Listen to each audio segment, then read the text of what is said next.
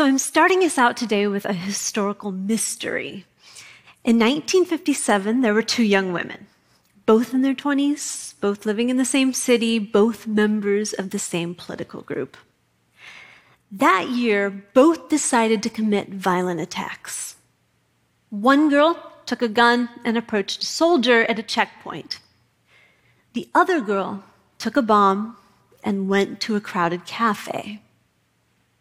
But here's the thing one of those girls followed through with the attack, but the other turned back. So, what made the difference? I'm a behavioral historian and I study aggression, moral cognition, uh, and decision making in social movements. That's a mouthful. so, the translation of that is I study the moment an individual decides to pull the trigger, uh, the day to day decisions that led up to that moment, and the stories that they tell themselves about why that behavior is justified. Now, this topic, it's not just scholarly for me. Um, it's actually a bit personal. I grew up in Kootenai County, Idaho, and this is very important. This is not the part of Idaho with potatoes. We have no potatoes. And if you ask me about potatoes, I will find you. this part of Idaho is known for mountain lakes, horseback riding, skiing. Unfortunately, starting in the 1980s, it also became known as the worldwide headquarters for the Aryan nations. Every year, members of the local neo Nazi compound would turn out and march through our town, and every year, members of our town would turn out and protest them. Now, in 2001, I graduated from high school and I went to college in New York City. I arrived in August 2001. As many of you probably are aware, three weeks later, the Twin Towers went down. Now, I was shocked. Um, I was incredibly angry. I wanted to do something, but the only thing that I could think of doing at that time was to study Arabic. I will admit, I was that girl in class that wanted to know why they hate us. Uh, I started studying Arabic for very wrong reasons. But something unexpected happened, I got a scholarship to go study in Israel. So the Idaho girl went to the Middle East. And while I was there, I met Palestinian Muslims, Palestinian Christians, Israeli settlers, Israeli peace activists. And what I learned is that every act has an ecology, it has a context. Now, since then, I have gone around the world. I have studied uh, violent movements. I have worked with NGOs and ex combatants in Iraq, Syria, the uh, Vietnam, the Balkans, Cuba. I earned my PhD in history, and now what I do is I go to different archives and I dig through documents looking for uh, police confessions, court cases, diaries, manifestos of individuals involved in violent attacks. Now, you gather all these documents. What do they tell you? Our brains love causal mysteries, it turns out. So anytime we see an attack on the news, we tend to ask one question Why? Why did it happen? Well, I can tell you, I've read thousands of manifestos, and what you find out is that they are actually imitative. They imitate the political movement that they're drawing from. So they actually don't tell us a lot about decision making in that particular case. So we have to teach ourselves to ask a totally different question. Instead of why, we have to ask how. How did individuals produce these attacks? And how did their decision making ecology contribute to violent behavior? There's a couple of things I've learned from asking this kind of question. Um, the most important thing is that political violence is not culturally endemic. We create it. And whether we realize it or not, our day to day habits contribute to the creation of violence in our environment. So here's a couple of habits uh, that I've learned contribute to violence. One of the first things that attackers did when preparing themselves for a violent event was they enclosed themselves in an information bubble. We've heard of fake news, yeah?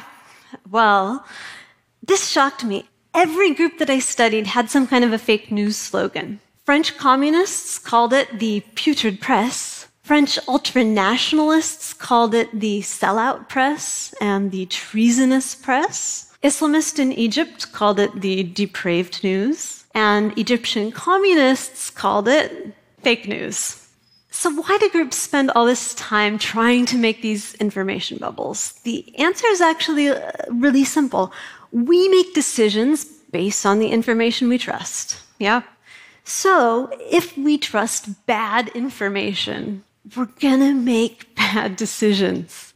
Another interesting habit that individuals used when they wanted to produce a violent attack was that they looked at their victim not as an individual, but just as a member of an opposing team. Now, this gets really weird. There's some fun brain science behind why that kind of thinking is effective. Say, I divide all of you guys into two teams blue team, red team. And then I ask you to compete in a game against each other. Well, the funny thing is, within milliseconds, you will actually start experiencing pleasure. Pleasure when something bad happens to members of the other team. The funny thing about that is, if I ask one of you blue team members to go and join the red team, your brain recalibrates. And within milliseconds, you will now start experiencing pleasure when bad things happen to members of your old team. This, this is a really good example of why us them thinking is so dangerous in our political environment. Another habit that attackers used to kind of rev themselves up for an attack was they focused on differences. In other words, they looked at their victims and they thought, I share nothing in common with that person. They are totally different than me. Again, this might sound like a really simple concept, but there's some fascinating science behind why this works. Say I show you guys uh, videos of different colored hands and sharp pins being driven into these different colored hands, okay? If you're white, the chances are you will experience the most sympathetic activation or the most pain when you see a pin going into the white hand. If you are Latin American, Arab, Black, you will probably experience the most sympathetic activation watching a pin going into the hand that looks most like yours. The good news is that's not biologically fixed. That is learned behavior which means the more we spend time with other ethnic communities and the more we see them as similar to us and part of our team, the more we feel their pain. The last habit that I'm going to talk about is when attackers prepared themselves to go out and do one of these events, they focused on certain emotional cues. For months, they geared themselves up by focusing on anger cues, for instance.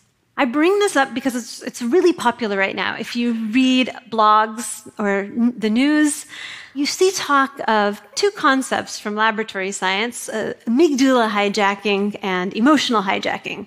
Now, amygdala hijacking, it's the concept that I show you a cue, say a gun, and your brain reacts with an automatic threat response to that cue. Emotional hijacking, it's a very similar concept. It's the idea that I show you an anger cue, for instance, and your brain will react with an automatic anger response to that cue. I think women usually get this more than men. that kind of a hijacking narrative grabs our attention. Um, just the word hijacking grabs our attention. The thing is, most of the time, that's not really how cues work in real life.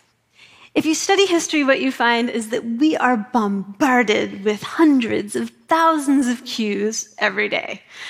And so what we do is we learn to filter. We ignore some cues, we pay attention to other cues. For political violence, this becomes really important because what it meant is that attackers usually didn't just see uh, an anger cue and suddenly snap.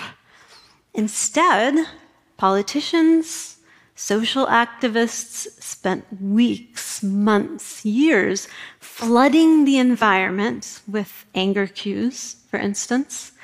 And attackers, they paid attention to those cues.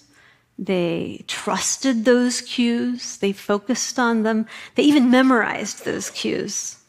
All of this just really goes to show how important it is to study history. It's one thing to see how cues operate in a laboratory setting.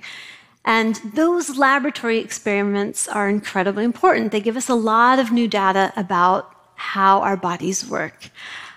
But it's also very important to see how those cues operate in real life. So, what does all this tell us about political violence? Political violence is not culturally endemic.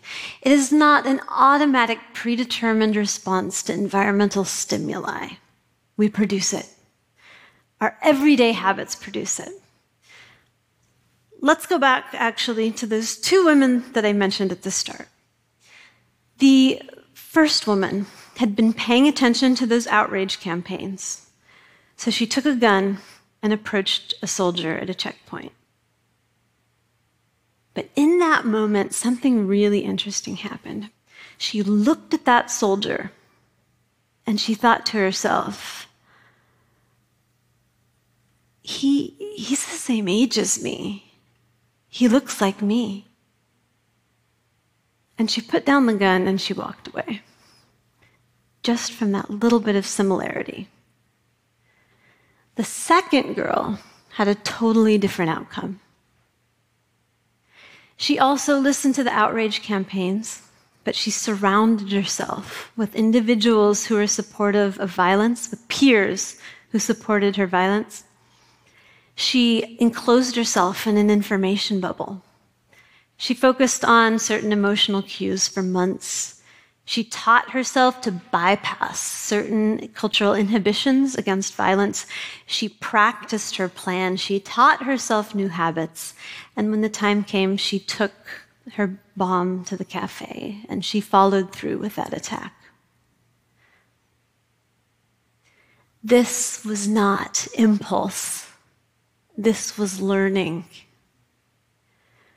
Polarization in our society is not impulse, it's learning. Every day we are teaching ourselves the news we click on, the emotions that we focus on, the thoughts that we entertain about the red team or the blue team.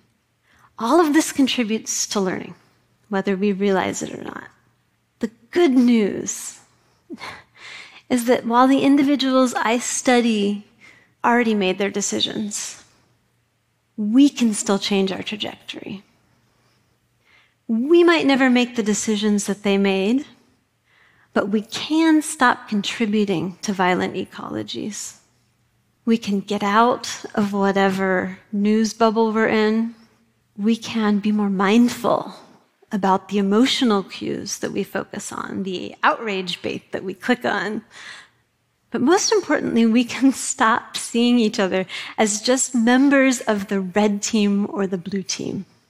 Because whether we are Christian, Muslim, Jewish, atheist, Democrat, Republican, we're human. We're human beings. And we often share really similar habits. We have differences. Those differences are beautiful. And those differences are very important. But our future depends on us being able to find common ground with the other side.